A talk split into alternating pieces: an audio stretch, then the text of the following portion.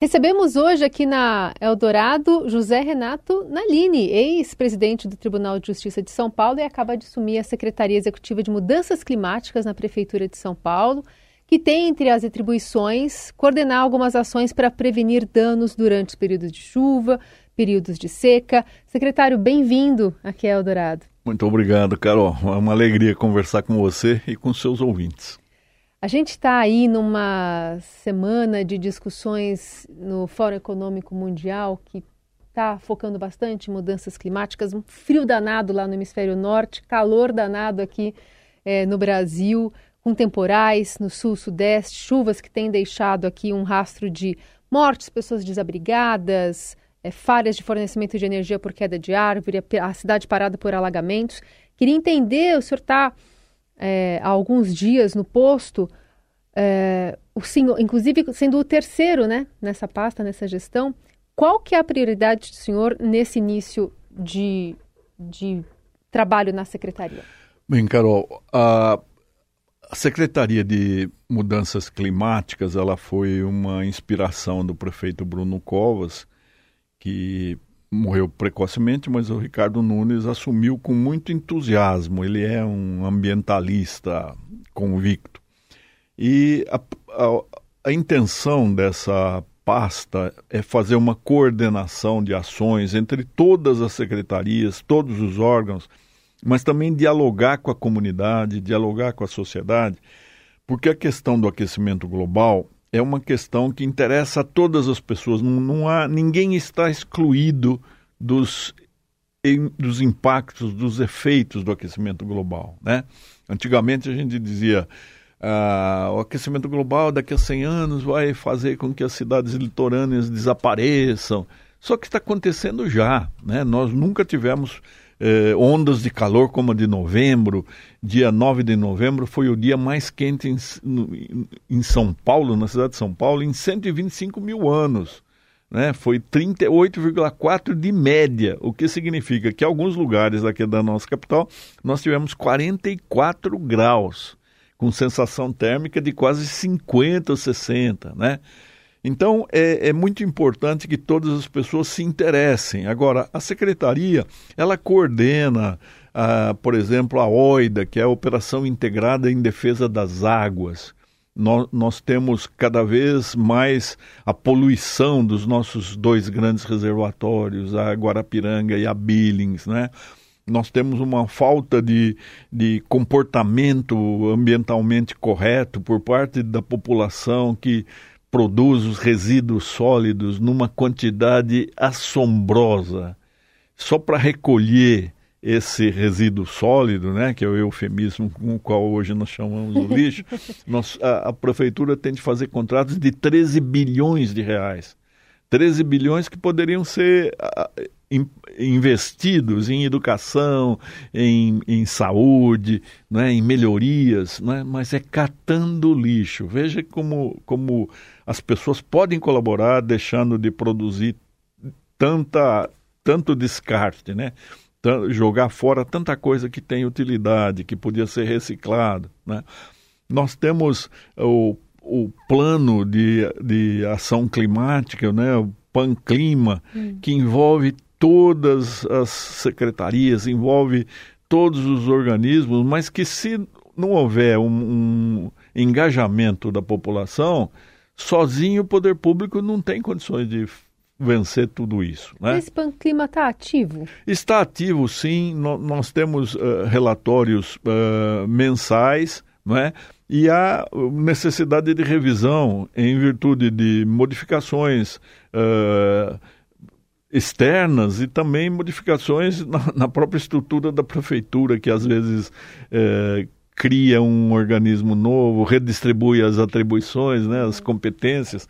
Então, é, é algo muito dinâmico.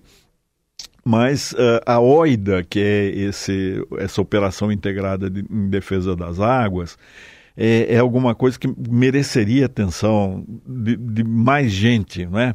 De, dos empresários, da sociedade, porque nós temos uh, remanescentes da Mata Atlântica, principalmente na Zona Sul, no extremo sul da capital, e a ocupação indiscriminada, é, clandestina, às vezes só por necessidade, por carência de habitação, ela é contínua, crescente, é de afligir quem examina. Porque... E conversa com a questão da habitação na cidade Sim, de São Paulo também. habitação, né? E, e também um, o problema que eu gostaria de enfrentar diante do meu passado na justiça, que é a regularização fundiária. Nós não sabemos essas áreas a quem pertence, né? Então, até para responsabilização pela prática de crimes ambientais, nós temos dificuldade de identificar quem responderia pela área, né? É, então, a regularização fundiária vai ser uma política que não estava ali bem na pauta, não, não era o primeiro tópico da agenda da secretaria, mas eu estou colocando em primeiro lugar até para contar com a Corregedoria Geral da Justiça, né? para que ela nos auxilie nessa tarefa de identificar. E, e, aí, nesse caso, pensando nesse lugar que o senhor mencionou de interlocução né, com outras secretarias, como é que a Secretaria de Habitação pode ajudar para amenizar esse trabalho, pensando que essas pessoas estão lá, estão invadindo terra, né, fazendo essas construções, mas elas também, por outro lado, não têm um outro lugar para viver? É, a Secretaria da Habitação, ela, eu ainda não conversei com o secretário Milton Vieira, eu estou conversando a cada dia com alguns secretários. É, é, hoje à tarde eu vou conversar com ele, mas eu sei que já foram entregues 55 eh, mil novas residências e ele, ele tem noção de que nós precisamos primeiro atender aquelas pessoas que estão nas áreas de risco, nas áreas ambientalmente vulneráveis, não é? É, um trabalho insano, porque nós sabemos que uh, nós temos um grupo, identificamos o grupo, cadastramos e preparamos um projeto que, quando é poder público, nada é muito rápido, que nós dependemos de licitação. Às vezes a, a justiça interrompe a licitação, dá uma liminar, aquilo paralisa, passa para outra gestão. Mas quando você vai entregar, aquele já não são mais 120 famílias, são 350 famílias. Então, o, o, trabalho da habitação é um trabalho muito sério, muito necessário, mas muito complexo, muito difícil, né? O que eu acredito é que nós precisaríamos unir, de um lado, os empresários da construção civil, nós temos grandes construtoras e nós temos uma Câmara Municipal que deveria legislar eh, de uma forma menos rigorosa o aproveitamento dos edifícios ociosos ou ocupados no centro de São Paulo. Porque o, o que os, esses empresários dizem que é tão difícil fazer um retrofit, né, adaptar o prédio para uma moradia, porque nós não podemos esperar que um prédio construído na década de 40 seja exatamente conforme com as exigências, com as posturas que hoje vigoram. Né? No mundo inteiro é assim, você vê que Paris, Londres, você mantém a fachada e dentro você faz a, a adaptação necessária. O, a, a, nossa lei assusta tanto os empresários que eles acham que é mais barato destruir, derrubar o prédio, e são prédios sólidos, bem construídos, que poderiam abrigar muitas pessoas, do que fazer uma adaptação. Então eu acho que esse diálogo é muito importante e melhoraria a ocupação do centro, porque o abandono do centro é também uma causa é, terrível da queda de qualidade de vida. Vai, vai convergir com a questão da, do aquecimento global também. Né? Então, uma, é uma conversa para é, tentar, de alguma forma, é, fazer um azeitamento ou uma adaptação dessas burocracias hoje que são previstas em legislação para o retrofit, é uma forma é. que o senhor vai atuar para tentar Sim. trazer mais as pessoas morando para o centro. É, é uma, está na pauta, sabe, Carol? Uhum. Né? Tem, há muita coisa em andamento que eu, que eu fiquei assim bem empolgado, né? A questão da transição energética, a, a possibilidade que nós temos de usar uh, os edifícios públicos para colocar placas fotovoltaicas para produção de energia, né? Pensou-se até em utilização dos cemitérios que, que são áreas públicas que, que onde se, há uma condição muito favorável à instalação disso. Né? Eu até pensei em redigir um artigo A Morte Ajudando a Vida, né? uma coisa assim. Né? E, os, os, as escolas, os, os to, todos os espaços que nós podíamos, poderíamos fazer para facilitar a, a, essa transição energética que é tão necessária, porque 60% da, do aquecimento global na cidade de São Paulo, 61% exatamente, provém do transporte, da queima de combustíveis fósseis. Não é? Então, tudo que a gente pudesse fazer para reduzir essa, esse, esse uso, nós reduziríamos também as emissões. Uh, o plano diretor nesse sentido, o senhor acha que derrapou num, numa forma de estimular mais o uso dessa energia solar, de instalação de placas solares? Sim, eu... eu Poderia ter sido muito mais direcionado e Poderia. É que é, é uma, uma característica da, da legislação, ela está sempre à rabeira, né? É, é, ela nunca está à frente do fato. É muito difícil que o parlamento produza alguma coisa uh, antevendo o que vai acontecer. O que seria interessante é que nós tivéssemos uh, normatização mais fluida, mais flexível, porque essa questão de você editar uma norma e ela ser imutável, ela ser estática, né? o dinamismo atropela e aí nós vemos que a, a, o Brasil é um país onde há leis que são cumpridas e leis que não são cumpridas. Né? Então, mas isso passaria também pela educação política para que nós tivéssemos parlamentos mais afinados com, com o dinamismo da mutação da tecnologia e da, da própria sociedade. Então, a gente está falando também numa atuação da Secretaria em adequar essas leis urbanísticas da cidade de São Paulo. Né? Claro que a gente perdeu a oportunidade que foi agora, recente, Sim. mas nesse contexto de emergência climática. Estou tentando pensar aqui como é que a secretaria também deveria atuar ou poderia atuar na questão de manejo de árvores, né? A gente está aí ah, com sim. queda de árvores sim. e ao mesmo tempo você se corta essas árvores, perde a oportunidade de estar tá melhorando a condição, é. temperatura na cidade. Prefeito de, não sei se o senhor viu, é, é alguns, algumas horas o prefeito de Porto Alegre estava pedindo para a população motosserra emprestada. É para poder ajudar a cortar as árvores depois do temporal que pegou é, no Rio Grande do Sul. Essa é uma Como questão. É que faz aqui, hein? Essa é uma questão muito séria, Carol, porque São Paulo precisaria de um milhão de árvores se a gente pensar bem. A árvore ela auxilia a reduzir a temperatura, é uma pausa refrescante para quem caminhar embaixo de uma árvore. Você tem um, um ambiente muito confortável te, na, na, temperatura, etc. E, e ela ajuda a, a, a, consumir, é um sumidouro de gás carbônico.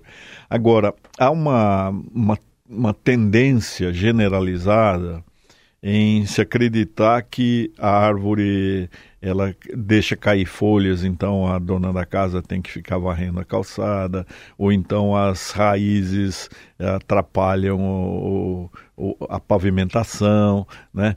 É, já ouvi falar que árvore serve para bandido se esconder atrás, né? Então essa essa cultura, né, contra a árvore é, é algo que nós precisaríamos enfrentar através de uma educação ambiental de qualidade, principalmente é, fazendo com que as crianças é, se compenetrassem. As crianças são muito mais sensíveis a esses apelos ecológicos do que a minha geração. Mas, secretário, é? nesse caso daqui da cidade, não está muito mais atrelado a uma falta de manutenção das árvores? Também. Da omissão do poder público que pede, olha, tem uma árvore que o, o galho está caindo, ou uma árvore que está meio podre aqui, e aí essa demora no atendimento, e aí você acaba colocando a culpa na árvore, em vez Sim, de né, é. ter uma é, eficiência nós, do trabalho. Você veja, a, a, nossa diferença é com Paris, né, Carol? Paris, cada árvore tem um chip controlado né, em, em em, em, salas que onde a, a, saúde da, da árvore né, ela é acompanhada diuturnamente. Agora, veja, a, a, a nossa diferença. Nós temos ainda é, milhões de pessoas uh, uh, passando fome, nós temos 63 mil moradores de rua.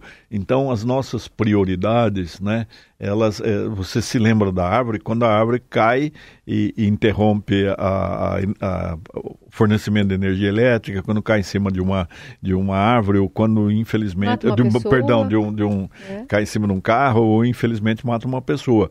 Então, nós temos projetos, sim, de, de arborização. Por exemplo, há pessoas que se dispuseram a fazer com que haja mil novas árvores na Avenida Paulista. E aí, por que, que o projeto não caminha? Porque a Avenida Paulista é insuscetível de você cavar espaços, porque ela é toda ocupada fios. por fios, uhum. não é? Então, eu estou pensando em substituir esse projeto, que eu acho bonito e pelo menos é emblemático, simbólico, porque a Paulista é um espaço icônico para nós, né? por vasos, né? Que eu tenho visto vasos com jabuticabeiras produzindo, com, com outras árvores aí. Então, grandes vasos, então, hein? Não, são grandes vasos. É, porque é, aí tem, tem que, que ser grandes vasos. A... Mas seria, é, seria um, um, um, projeto viável, né? Agora, uh, tenho conversado nesses poucos dias com, com algumas comunidades carentes de árvore, mas a, a, a, pergunta que eu recebo do, do, do cidadão, hum. o que que eu sei que a árvore ajuda o planeta, mas para mim, particularmente, eu ter uma árvore em frente à minha casa, o que, que significa? Porque depois eu não posso nem cortar um galho dessa árvore, a árvore não é mais minha, etc. Então você veja. Tá pensando no problema. Pensando já no problema, uhum. né? Então, uh, nós temos que enfrentar isso. Eu acho que, uh, por enquanto, no, nós teríamos assim de ter um levantamento de áreas que são ociosas, sejam públicas ou particulares, e fazer um replantio intenso para que nós repuséssemos Bolsões a quantidade. Sim, ainda que fossem cogumelos. Dizem cogumelo não adianta você ter coisas desligadas, você precisaria de corredor ecológico, né? Até para favorecer fauna que né, a fauna silvestre que precisa desse espaço para sobreviver. Mas é, na impossibilidade de você fazer o ideal, o ótimo, você faz o possível. É, mediante a, a, a, educação ambiental, a conscientização de que a árvore é sim importante e que é, nós precisamos acompanhar a saúde dessas árvores, né? Ah, você veja esse bairro que, que já, foi, já foi chamado Jardins, hoje é um jardim de caçamba, só tem construção e você vê o que? As construções, o concreto encostando com concreto, você não tem mais nenhuma área permeável, né? E mesmo os grandes empreendimentos, empreendimentos de casas custosas, dispendiosas, há uma ocupação total de cada centímetro quadrado para não deixar que haja a vegetação. Isso é, é uma falha cultural, né? até da elite não é? Porque a elite seria a primeira a reconhecer a, a, a valia, o serviço o ecossistêmico, né? o serviço ecológico prestado pelas, pelas árvores. Uhum. Mas isso é uma questão de educação. Podemos então pensar num, pelo menos no primeiro momento, então, nesse corredor de, de árvores sendo plantadas na Paulista. Dá para dizer que eu tá chegando? Que, tá vindo aí? Eu, é, é, é, a sugestão que eu vou fazer para o grupo, que são um grupo de mulheres. É, aliás, quem, quem me ofereceu essa ideia foi a Marta Lívia Suplicy, não é a Marta Suplicy, é a Marta Lívia Suplicy, que é a presidente do Conselho Feminino da Fiesp. Eu vou oferecer, em lugar do, do, de enterrar mil árvores com mil mulheres, que ela já tem pronta, uhum com mil vasos, né? Vamos ver se a gente consegue eh, que, a, que a, a oferta das mudas uh, se converta na oferta de mil vasos, que encarece o projeto, mas é um projeto que não é impossível de ser feito. Uhum. E uma boa notícia, Carol, o, o, o, prefeito já assinou um decreto de expropriação de uma área equivalente a 10% da área total de São Paulo só para aumentar o, a, a, possibilidade de recuperação da Mata Atlântica. Isso é uma coisa muito importante. E o, o parque do, do, do, aqui do Campo de Marte, que vai sair um parque novo, né? Então, de, de 112 parques, nós vamos ter mais de 150 parques em São Paulo. Uhum. Já é alguma coisa. Não é tudo, mas também é, você pensar que 22 milhões de habitantes se concentrem nessa conurbação, né, que não vê limites entre São Paulo e os demais municípios, é uma coisa insensata. Então, nós temos que ter muito esforço, muito trabalho, muita conscientização para recuperar aquilo que nós perdemos ao, no decorrer do tempo. Muito bem, aqui um panorama do início da gestão do secretário executivo de Mudanças Climáticas da Prefeitura de São Paulo, José Renato Nalini. Obrigada pela conversa. Bom trabalho para o senhor, bom ano. Obrigado, Carol. E ajude aí convencendo os seus ouvintes de que mudança climática é problema de todos, não é só da prefeitura. É isso aí. Obrigada.